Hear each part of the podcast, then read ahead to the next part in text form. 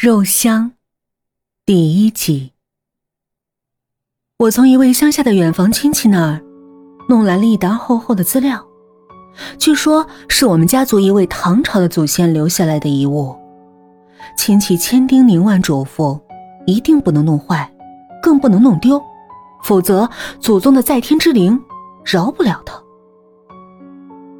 我小心的打开了这一堆纸。一阵陈年累月的霉味儿直窜我的鼻孔，令人作呕。从纸质来看，似乎已有千百年的历史了。黄色的宣纸，如同那种祭祀死人的、放在火里烧化的纸张。这纸张很脆，有种一碰就要碎成粉末的感觉。我极其小心的。牵动着，于是，我的整个房间都被这种古老的氛围缠绕着了。全是书信，一封又一封，那种纸板的从上到下、从右到左的楷书，非常美的毛笔字，既不像颜体，更不像流体。而是一种我从未见过的风格。也许这种风格早已失传了吧。但这美丽的楷书，像是一个女孩子写的，不会是我的那位祖先吧？或许是他的夫人，甚至是情人？不，我细细的看，才发现不是。这是一个男人写的，三十多岁的男人。他的字迹既绵软，又不失潇洒，但我能隐隐约约的看出一种奇怪的气氛。从他的字里行间，从他的每一撇、每一捺，都深深的潜藏着一种。恐惧。是的，我是经过了整整一天才看出来的。这种恐惧隐藏的很深。我当时没有看信的具体内容，我只是从他的笔记中才悟出了什么。我仿佛可以感觉到，在他写信的时候，浑身。都充满了一种惊恐，从他的周围，也从他的内心深处。但他的手并没有像普通人那样发抖，他的笔触依然有力，只是在毛笔尖上隐藏了些许的寒意，冰冷的寒意。也许他自己都没有发觉。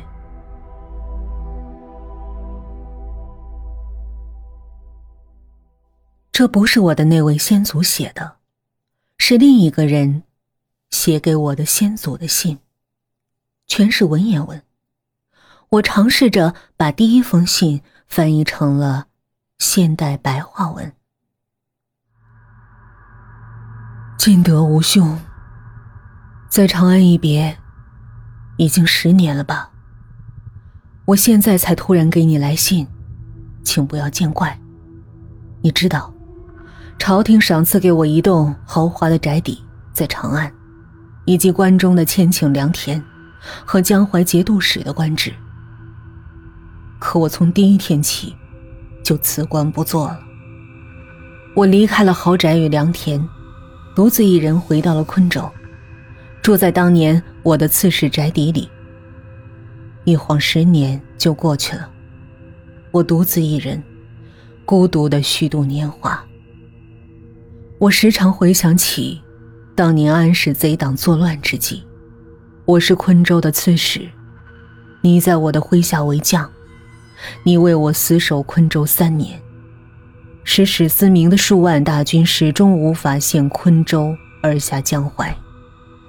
最终，我们等来了援兵，立下了大功一件，秦德兄，我越来越想念你们，和当年与我一同出生入死的官兵们。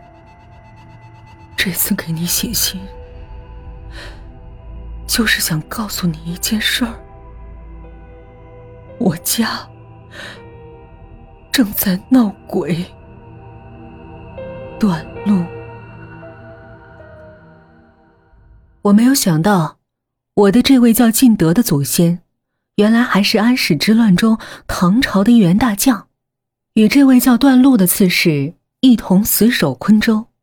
但问题是，我的历史知识告诉我，根本就没有昆州这座城池，在安史之乱中也从没有过段路死守昆州这么一档子事儿。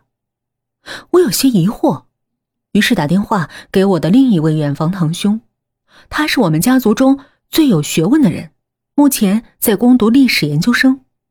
他在电话里听到了我的提问，然后他沉默了半晌，才慢慢的说：“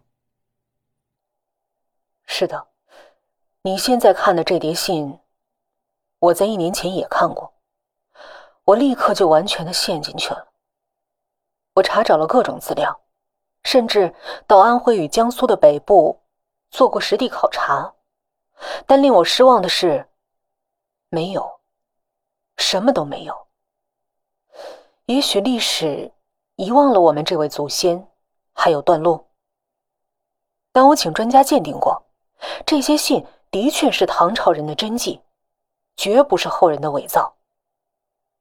听我说，你不要再看了，你也会陷进去的。这些信很可怕，蕴藏着鲜血，历史的鲜血。你好自为之吧，再见。我长久的呆坐着，仔细回味着这位历史研究生的话。他从小就有些神秘感，喜欢说一些别人听不懂的话。什么历史的鲜血？我看他是在故弄玄虚。这只是一叠古人的通信罢了。难道这些早已成为枯骨的人会伤害到我吗？但我仍不得不提高了警惕。我开始打算把这些信还掉，但我已欲罢不能了。也许是因为段路最后的那句：“我家。”正在闹鬼。我继续打开了第二封信，把它译成了白话文。金德吾兄，见到你的信，我万分高兴。原来你也早已卸甲归田了，这是好事儿。上次我说，我家正在闹鬼。这鬼一直纠缠着我。我隐隐约约觉得，从我十一年前从长安搬回昆州的那天起，这鬼就在这间古宅里出没。只是我当时没有意识到，这就是鬼。但是今年，他越来越频繁的活动着。其实，我向来都不害怕鬼，但是这回，我真的有些恐惧了。你也知道，当年昆州的刺史府是一间很破旧的古宅。战争结束后，新来的刺史新建了一个刺史府，而我，则独自居住在这栋旧宅里。这宅子很大，也很破。你不知道，我没有雇佣过一个仆人。偌大的宅子，只有我一个人。我靠着我在关中拥有的那千顷良田度日。每个月，我在那儿的代理人都会给我带来粮食和钱。我一个人过惯了。朋友们劝我再续弦一个妻子，我也拒绝了。你续弦了吗？天哪！现在那鬼又来了，他折磨着我，我不能再写了，就到这儿。段落。这封信没有什么新的东西，但至少可以告诉我，我的祖先做过官夫。窗外的阳光异常的强烈，我在家里胡思乱想着。我想到了昆州，昆州，这个我从来没有听说过的城池，但我宁可相信它存在过，因为在历史上像这样因为种种原因被遗忘的例子实在太多了。可我难以理解的是，断路。和我的这位叫蔡进德的祖先，是如何在昆州死守三年，抵挡住史明斯的数万大军的？在安史之乱中，张巡和徐远死守睢阳，最终还是城破身亡。